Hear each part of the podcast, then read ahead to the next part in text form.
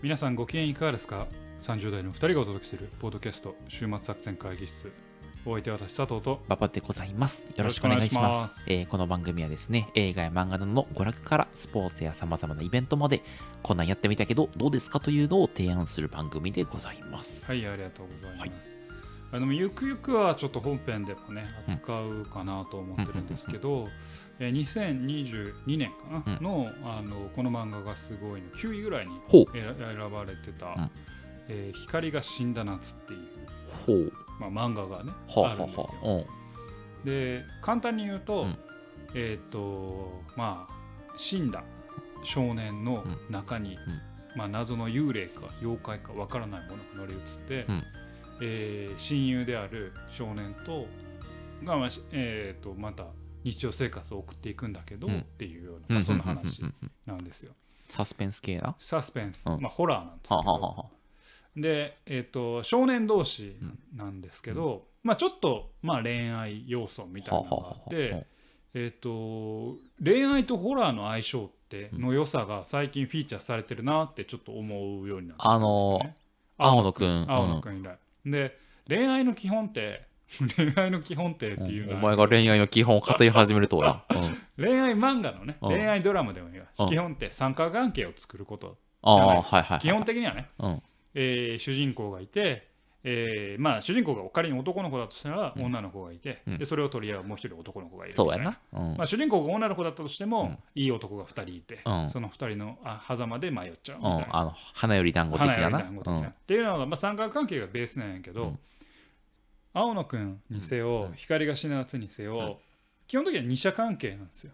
はあはあはあはあはあ。二者関係。まあまあでまあね。二者関係の中に三角関係を作るにはどうしたらいいかっていうことで、一方の中にもう一人幽霊を。幽霊とか、はい。なんか得体のしない存在がいるっていうところで三角関係を作る。なるほど。ことによって二者関係でありながら得体の知らない何かがいるから三角関係で恋愛が成り立不気味な三角関係ができるわけな。つだかうん、その不気味が言ってくれたところにホラーを足しておけばはあはあ恋愛とホラーの相性の良さでなるほど。進んでいけるっていう。このまあ恋愛とホラーのなんか方程式やな。方程式というかまあなんか微妙な謎の相性の良さでえーと描いていく作品がちょっちらほら見られててちょっと最近ちょっと興味深いなと思ってる。要は今までのまあありきたりな三角関係を恋愛の中で描くともう甘甘ったるい。もう余ったるしうん知ってるとみんな。うん。うんそんなもん何回も見てたと。うんうん。でも三角関係は絶対王道やから、うんじゃあその三角っていうのをどう置くかっていうのになるほど。みんな不信してるなっていうのをちはいはいはいはいょっと感じました。なるほどというね。感じで、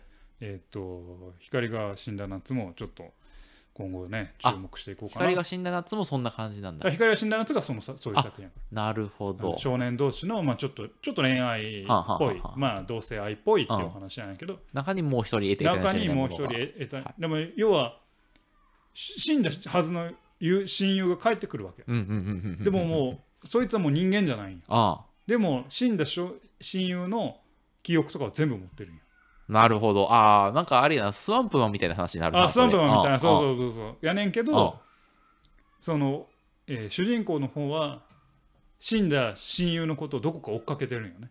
ああ、もう死んでしまっ死んでしまっててるのを追っかけてでるのか。もその妖怪というかうん乗り移ってる方は俺がそれだよみたいあああああああなるほど。な俺がそれなんだよ。あああああ見た目も一緒だし記憶も一緒だろあみたいじゃあ、俺だろうみたいなな。でも違うだろうっていうこの三角関係がなるほど。影のか影とかいなくなってしまった彼を描いたでそこからその霊の正体とか妖怪の正体は何なんだろうねなるほど。まあこれは青野君にも一緒言えることうんだけど。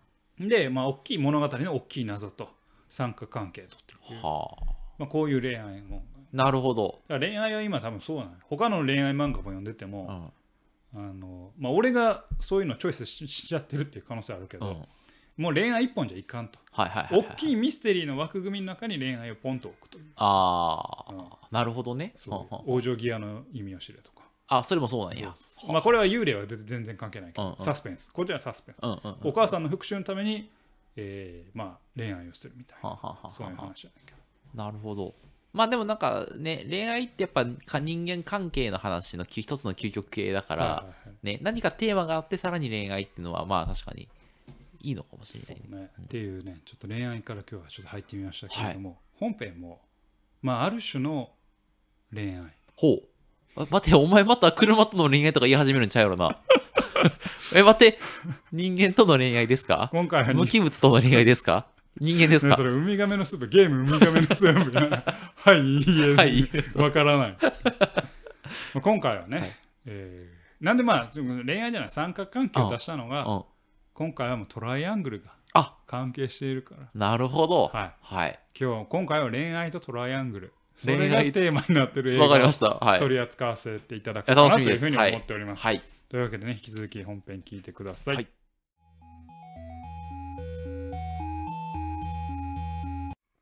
さあというわけで今回も会議を始めましょう、はい。今日のテーマは何でしょうか？今日のテーマはですね、はいまあ、前回予告しました通り、はい。えーまあ、22年のですね、うんカンヌ国際映画祭パルムドールはい。受賞はい。その前ははいチタンとはいいうことで、ネクストチタン。ネクストチタンをちょっと,、えー、と取り扱いたいな、はい。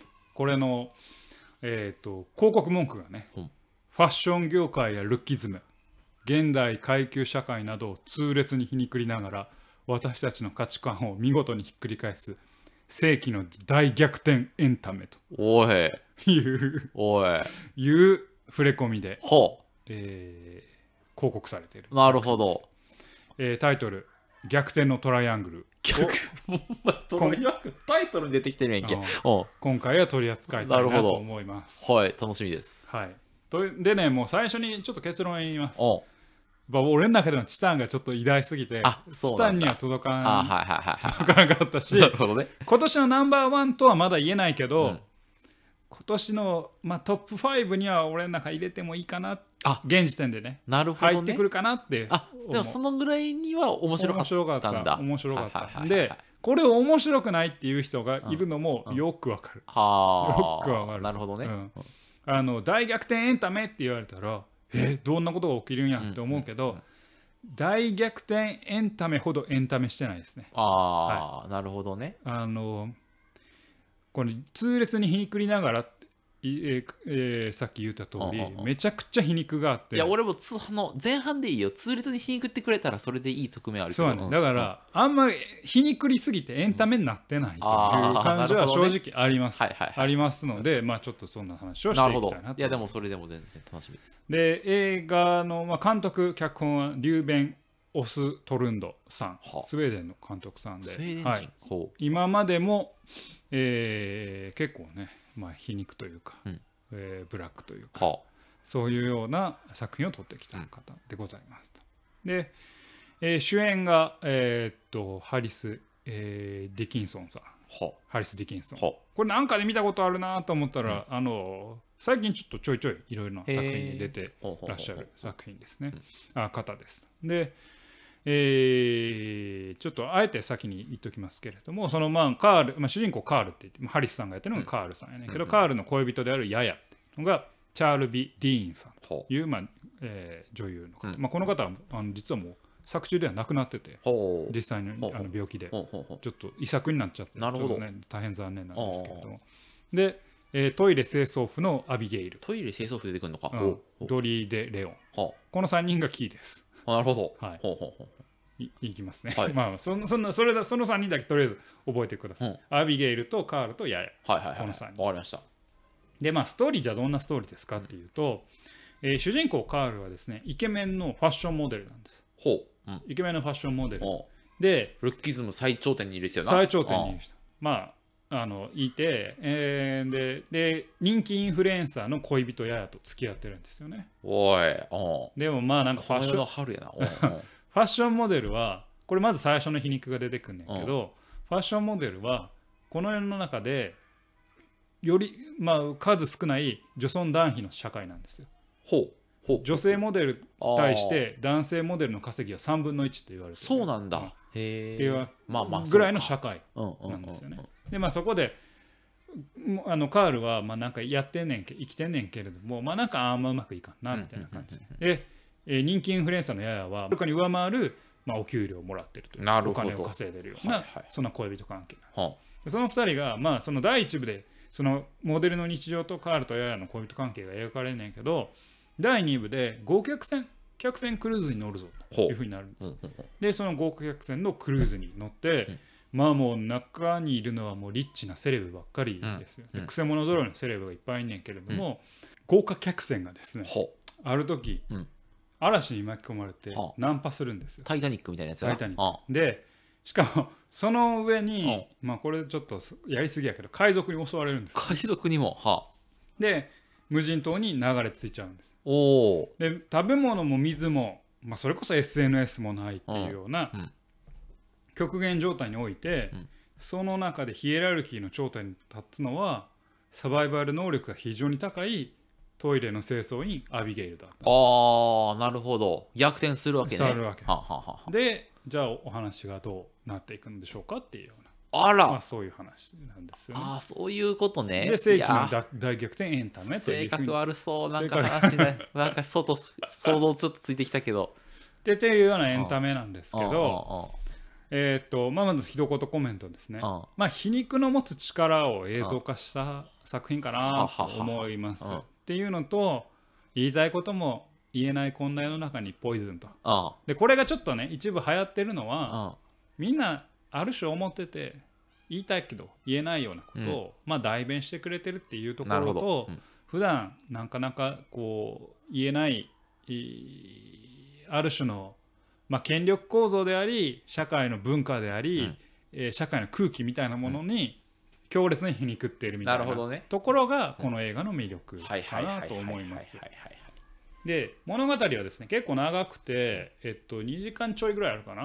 で、えー、と3部構成になってますと、で一部がモデルの日常と、うん。カールとヤヤの恋人関係を描いて、2部が豪華客船クルーズの中、うん旅を、えー描いていて、うん。3部が遭難後無人島行ってからっていうのを描かれます、うん。で一部はファッション業界と男女の役割っていうのは痛烈に皮肉ります。どはあはあはあはあ。本当に。あのえっ、とカールとヤヤの血は喧嘩があって、うん。その中でもなんか男がお金払うんか女が金払うんかみたいな 稼ぎが多い方が払うんか、はいはいはいはい。男が払うんかみたいなみたいなその男女のロールをちょっと皮肉るっていうところがあったり、ファッション業界がもう非常に意識高い系キーワードでファッションをこう演出していこうとすんねんけど、うん。その脇では非常に大きな差別が。差別のない世界を描いていくんだって言いながら観客席では差別された人がこう 何？区別されてはあ。の端に追いやられて、はいはいはいはい。むしろ出ていけみたいな感じになってるとなるほどね。はあはかあ。そういったところをこうめちゃくちゃ皮肉っていくんですよはあはあはあで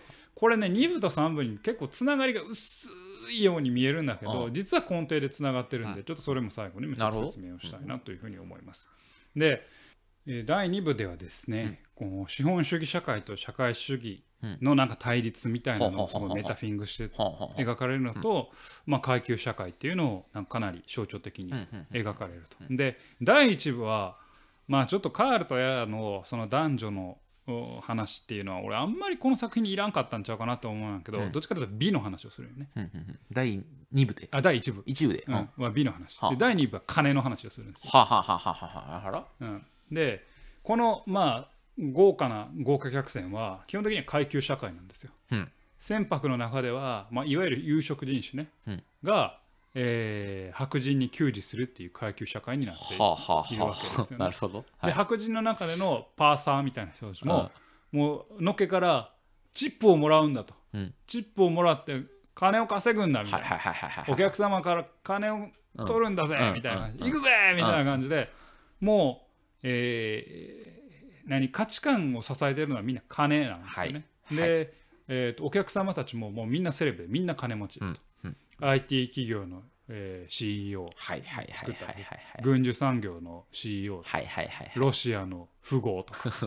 ロシアも出してくるのがそうそうそう。おいいね。富豪なんです、ね。はい。っていうような、えー、と金の有無によって、えー、と成り立っているような階級社会と、第2部は。でその第2部がですねなんかこうもうみんなはっちゃかめっちゃかするわけですよ。あもう金に物言わせたり狂乱のパーティー狂が乱のパーティーをしてるわけ。は。でなんかすごい親切そうなご婦人やなと思ったら、えー軍需産業の、えートップあ夫妻でああの手榴弾は売れたよみたいな。あね、そそういうのが出てくるわけ、はいはい。でそのヤヤとカールは唖然とするわけなんですよ。な要はその金で地位を得た人たち、ある種の今の資本主義社会で、えー階級のトップに上り詰めた人たちが描かれるわけあですね。一部は美の話なんだけど美よりが美を金がもう圧倒するのね。二部できっと。それいい視点やとはいはいはいはいはい、うん。うん。圧倒されもう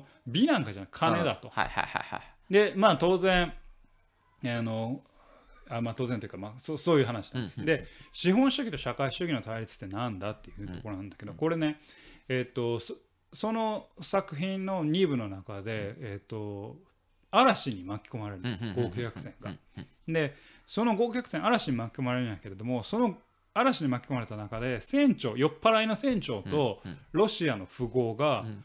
えーめちゃくちゃあの酔っ払みんなもう酔っ払ってる中で2人でずっと飲み合いをすると。ああで資本主義まあこれなんかアメリカのクルーズなのかな、がまあなんか西洋西洋文化の方のクルーズだから、資本主義社会の出身の船長はちょっと社会主義的なことを言う。ほうなるほうほうほう。で社会主義の中でうん。富豪になった、うん。要は資本家になっうん。た、あのロシアの富豪は社会主義者なのに資本主義的な話をする、でその2人がもう酔っ払ってしっちゃかめっちゃかして、船長室でマイクを使って、うん。この船は沈むぞとか、この船はどうなるみたいなことを言い出すの、そうすると嵐もあって、うん。みんなパニックに陥るわけ、はこれね分かるように、この船は世界なんですよ。資本主義とは社会主義あがいろんな対立することによってうん船が大きく揺れてみんなめちゃくちゃになるというののメタフィングをしてるわけなんです。えー、よなるほどね。はい、そういうところででしかもここがちょっとね汚いんです、もうやたらめったら、えーよよあの揺れるもんだから、ゲロみんなゲロ吐くし あのトイレが逆流してうんこまみれになったりもうめちゃくちゃ汚いんですまあそういうことによって世界が揺れてうん。ぐちゃぐちゃになるっていうのを、まあ、ここで描かれてるわけです。うんうんうんでさっきちょっと言い忘れましたけど、えっと豪華客船がある種世界の枠組みっていうのが、うんまあなんか乗ってるのが IT 企業の社長とか、えっと軍事産業っていうような資本主義の、えーで、えっと名を財を成したね、まあ、IT 企業にしろ米国あの軍事産業にしろ1位は米国企業なんですよね、当たり前ですけど、要は資本主義国の国家産あの産業が、えー、と金を持ってはい豪華客船に乗ってると。はい。で食ってるもんがタコとカキとキャビアなんですよタコ、カキ、キャビア。は。うんタタコの、えー漁獲量ナンバーワンってどこの国か知ってますか？え？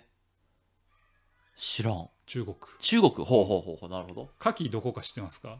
中国なんですか？中国中国はあはあはキャビアどこか知ってます？あ。もしかして中国なんですか？中国なるほど。はあはあはあでえっ、と社会主義国まあ共産主義も含めてねが作ったものを資本主義者の資本主義国が食いそこから作った金で軍需産業や IT 産業を作って世界を動かしているんだっていう。メタフィングがそこに全部あってはいめっちゃ皮肉がねたっぷりなんですよ。であのえっ、とロシアの富豪は俺はクソ王だって言うんやけど、うんうん。肥料でえっ、と肥料で財を成した富豪なんやけど、確かに、えーこれまた調べたら中国が1位。肥料に関してね、うん。国際流通量。中国とロシアが1位にトップなんです。要は社会主義産産業をあ社会主義国の産業を糧にしている資本主義国っていうヒエラルキーを資本という名の、えー軸をもとに、えーこの船の中で描いていると。なるほど。で資本主資本を持った社会主義国と、えー資本主義の対立によって船が揺らいでうん難破してしまうと。はあ。いうようなところがなるほどね。はいはいはいはい。皮肉られるあのが第2部。で、無人島に行って行き、着くんですよ。で、その結果、そう。その結あ果ー。その金という無人島に行くと今度は能力とか技術がないと生きていけない、金なんて一銭の価値もないんだっていうところでリーダーが変わってしまう。なるほど。その有色人種たち、うん。まあしももっと具体的にアビゲイルが、うん。えっ、とサバイバル能力自活能力が非常に高くて、えーそういったリーダーを持つ労働社会が一応安定するとはいいう形になる。今までの金であった階級社会がなくなり労働社会が生まれる。うん。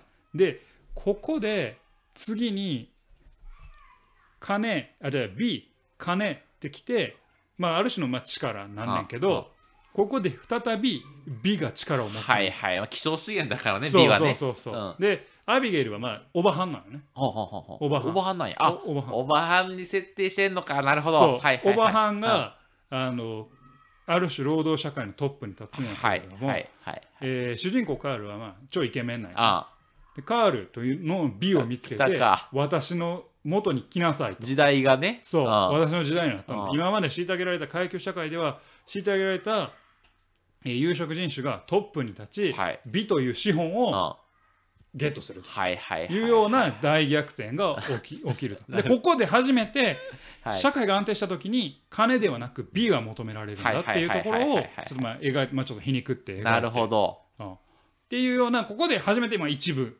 につながってはいはいで一部の今度皮肉になってるのね、うんいや一部でさっき言ったように男性モデルは女性モデルの3分の1しかうん給与が得られないっていうところが大逆転してうん女性トップの中で男性が男性の美がめっちゃ価値を持っちゃうはいっていう逆転になる。ほど。どんどん逆転していくっていうような作品なんですよ。でこれ大逆転エンタメっていううんほどスカッとしません個人的には。まあね。うんあのー大金持ちとかがなんかゲロ吐いたり、うんなんか、えー大変な目見てみると、まあ、確かに資本を持ってない我々としてはあのあれやねんけど、なんかねあんまスカッとするというかもう強烈に皮肉りまくってるなと、はいはいはい。世の中の価値観って本当にそうなの？みたいなところでうん皮肉りまくってるってないるうところが、この作品のパワーだし、えーあある種のなんだろうこの今あるべきうんうんうん理由なんだろうなって思いました。でこれまあちょっと最初に言っとくべきでしたけどネタバレばしまくってますけどあ はいはい。これねラストは、うんえっ、とまあ冒頭であのホラー漫画とお恋愛の話で三角関係って言いましたけど、アビゲイルとカールとヤヤの三角関係にちょっと落ち着くほわけですよ。で、えーこれ完全にネタバレなんですけれども、無人島に行き着いたと思ったらそれは無人島ではなくレジャー島だったんです。あ。はあはあはあはあはあ。でヤヤとアビゲルが2人で、えー探索してたら、えーあエレベーターを見つけるの。無人島だと思ってたら。エレベーターなんだこれエレベーターあるんじゃん。あ。これってレジャーレジャー島じゃんみたいなことが分かると。た時にヤヤはさあ戻ろうと。私たちの世界へ戻ろうと。あ要は資本主義の金による世界に戻ろう。これでいいやんみたいな、うん。アビゲイルにあ。ちゃんと雇ってあげるよと。あ。あなたのことをせっかく大逆転が起きたのにまだ大逆まあまあね。ひっくり返りが起きるんやと思ってアビゲイルは最後こう殺すややを殺そうとするシーンで終わるよね。はあ。で最後のカットはカールがそこに駆けつけているは一生懸命走るカールはあっていうはあカットで終わんねんけどは決着がついてない。だからあこれに対してめっちゃモヤモヤするってなるほいうどね。人がいんねんけうどん。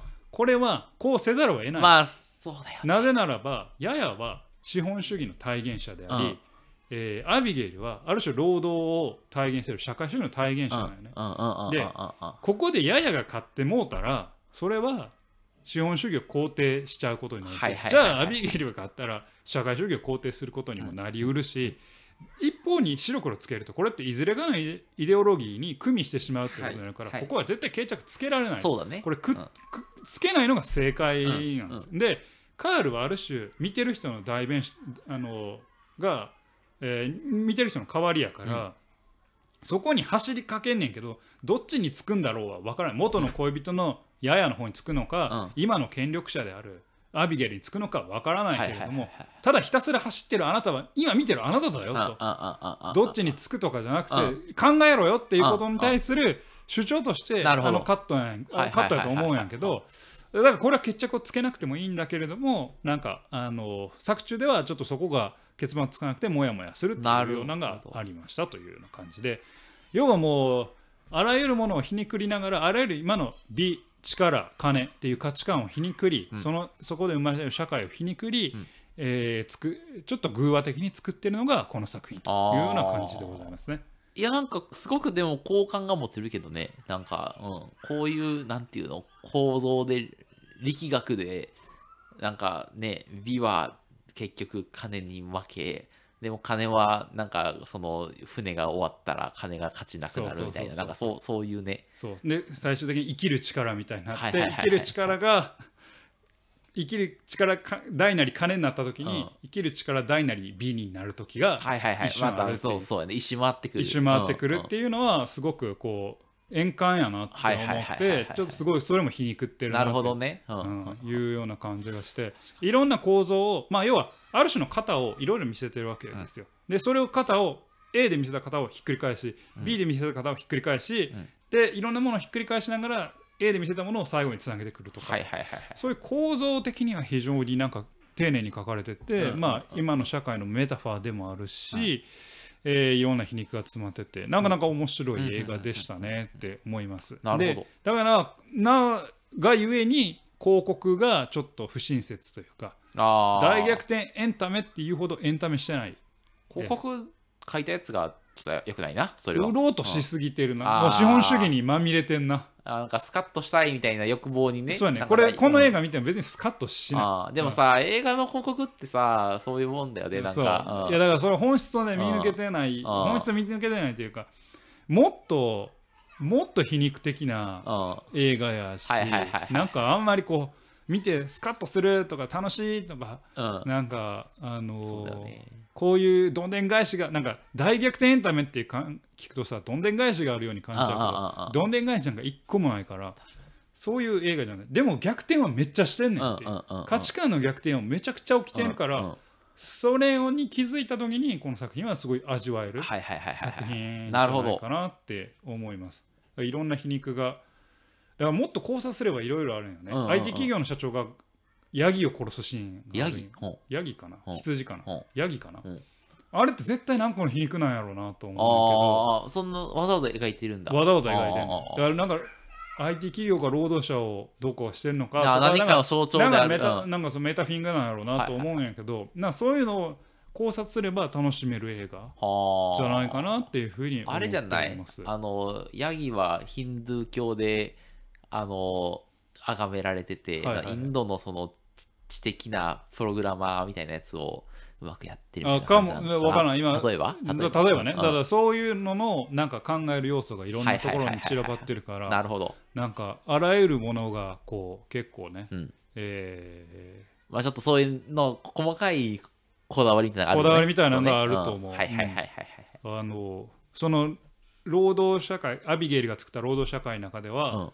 まあ、し一人あのあんまり喋れない脳梗塞かなんかになってちょっと言語的に、えーちゃんと喋れない女性がいんねんけど、まあ障害を持っていても平等に扱われるよね。はあはあ。る種の理想郷は描かれるあ。無人島ではあるもその。ののアビゲイルはあれね。結構ジャイアンみたいなもう力こそ全てみたいな社会を作るわけではなく割となんか平等な社会主義国家みたいなの作るのね。そう。結構。あそそうなんだ、ね、力にもってね。うん。自分の自分の能力によって、うん、自分に従うやつはどんどん食べ物あげないとか、はいはいはい。やるけどやるけど一応そのフェアネスをフェアネスはやるのね。なるほど。はあ。で自分の美は自分に独占しようとしちゃうするけれどもでも一応みんなが生きられてちゃんと働くやつがちゃんと幸せになれる幸せになれるっていう能ある種のそう理想郷を作るんなるほど。そう。だからそれが2部からの大逆転になってっていう。あでどれにいんねんの？この全部 3, 3がイメージ。アビゲイル、はい。カールヤヤっていはいはいはい三角関係なるほどね。一部2部3部で B、うん。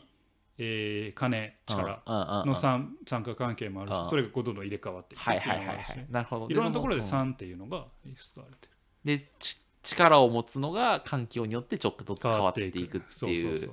面白いね。そう、うん、だあから美で力を持まあ言ってみれば美で力を持ってた女性が、ラストでも力を持ってるっていう構造にもなってる。美お女男女になってるからはあはあそうね。そうね。トップにいるのはね。うん。うん。とかなんかその辺の構造もなんかいろいろ変わってて、そのもうマクロで見たら楽しい映画、はいはいはいはいミクロでその映画の中に入っていこうと思うと多分つまらん、なるほど。うん確かに、だから登場人物の心象とか、なんかキャラとかになると、ちょっとそキャラとかそういうので見るとはい全然面白くない、まさかこれメッセージのための映画なんだよ。まあそうやと、ね、あのよどう読み取るかの映はいはいはいはいはい。なるほどね。画うん。だからその、えー、と皮肉のことの強さ。うんうん。これアイロニーだよっていうことによってある種何でもできちゃう。なるほど。ことの強さ。はいはい。まあもちろんバランス感覚が当然必要やねんけどその一方をこうけなすっていうことではなくて皮肉という文脈で描くことによって今まで世の中にあるものを全部相対化して、うん。なんかまあある種バカにしてんねんけど、うん。なんか、えーある種問いかけられる、うん。その皮肉の強さっていうのがあのまあこれ冒頭の一言コメントで言ったように、えー感じられる映画なんじゃないかなっていうふうに思いました。なるほど。はい、というわけでねあの超お暇な方はあの見ていただきたい。どうやって見れるんですか？あ映画こ館でやってますけどはいこれは配信されるのがもう1ヶ月以上経ってるんでちょっとはい。関数とかは減ってるかなと思いますけれども。あとおすすめしないのはあの直接的なエロ表現はまあちょっと何濡れ場みたいなのがあるんだけど直接的なエロ表現はそんなにないんだけどとにかく汚いですれ汚い。だから汚物まみれです。だからランチ前にデートで使おうとかっていうのはなるほどね。デートで行くべきじゃないわけね。デートで行くべきじゃないかな,、うんなるほど。うん、っていうのはちょっと、はいあのゲロのシーンいっぱいあるねんけど、はい。あの何個かはガチらしい、そうだね。うんガチらしいです。あ、そうですか。うんわかりました。はい。といそそこは覚悟してみた方がいいよと。見ていただわかりましたけたらなと思います。はいというわけでね、はい去年に引き続き、はい。パルムドール受賞作はもうこの、ポッドキャストで扱っていくとい パルムドール、俺、楽しみになってきましたね。なんか 2, 2年連続で、ああ、面白いなって思って。とんがった、はいとんがってる、とんがってる。しかうん。ないので、はい、ぜひね、見ていただければなというふうに思います。というわけで、今回お送りしてまいりましたのは、映画、えー逆転のトライアングルでございました。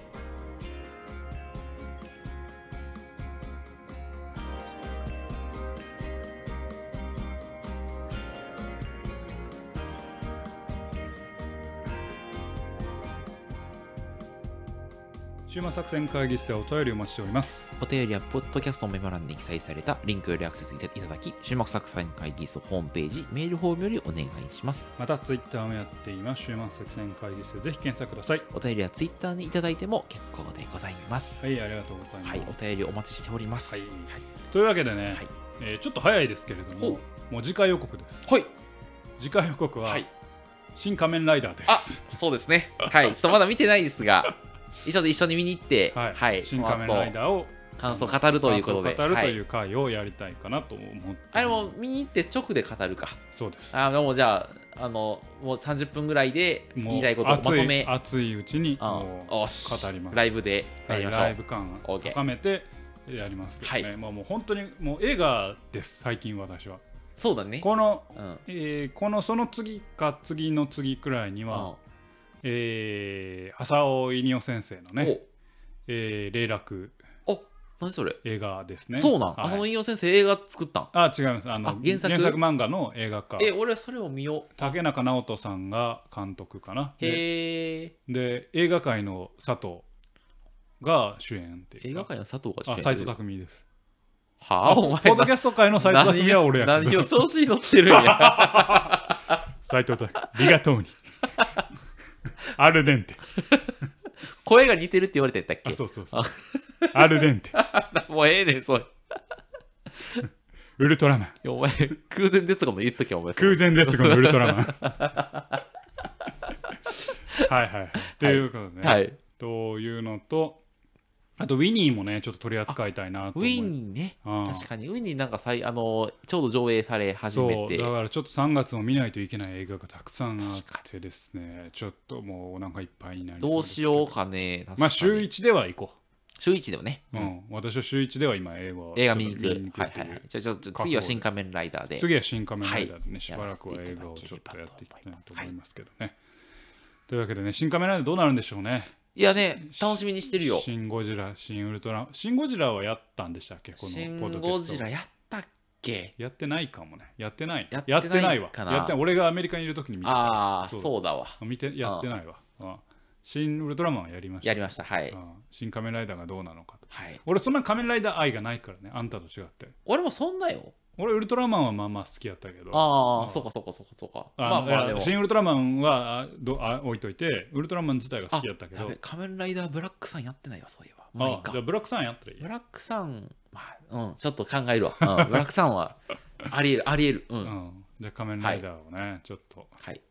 新仮面ライダーぜひやりましょう。見に行ってはい。ね、大体我々でも5月にはもう決まってるんです、5月には。何ですか？サイコパスです。サイコパスですね。5月にはサイコパスがありますんで、はい。もうだいぶ先の予告しときますけど、はい。サイコパスは5月末から6月にかけて多分。サイコパス英語やったっけ？映画です。映画ですか？これラストです。あ。フィナーレです。もう終わらせるんです終わからせます。閉じます。作品を、あの3の人が書くんやろ？うん、システムシステム3というか2も一緒や、2あそうか。産方さん。まあそうかそうか。産方とああそうかそうか。まあはい。はい、ですからどうなるか確かに。期待ですけど。期待あんま期待しないけどまあじゃあサイコパスは見ましょう一緒に。はい。はい、はい。ということでね、はい。えーしばらく僕も映画しか取り扱えない。映画ちゃ映画ラジオにポッドキャストになるかもしれないです。ちょ漫画もねちゃんと読んでるんで。確かに。じゃあ漫画アニメのの方は僕が担当するようなはい感じではい。はい、はい。やっていきたいなというふうに思います、というわけでお送りしてまいりましたポッドキャスト週末作戦会議室。本日はこのにてお開き。お開き。お相手は私佐藤と。馬場でございました。また聞いてください。さようなら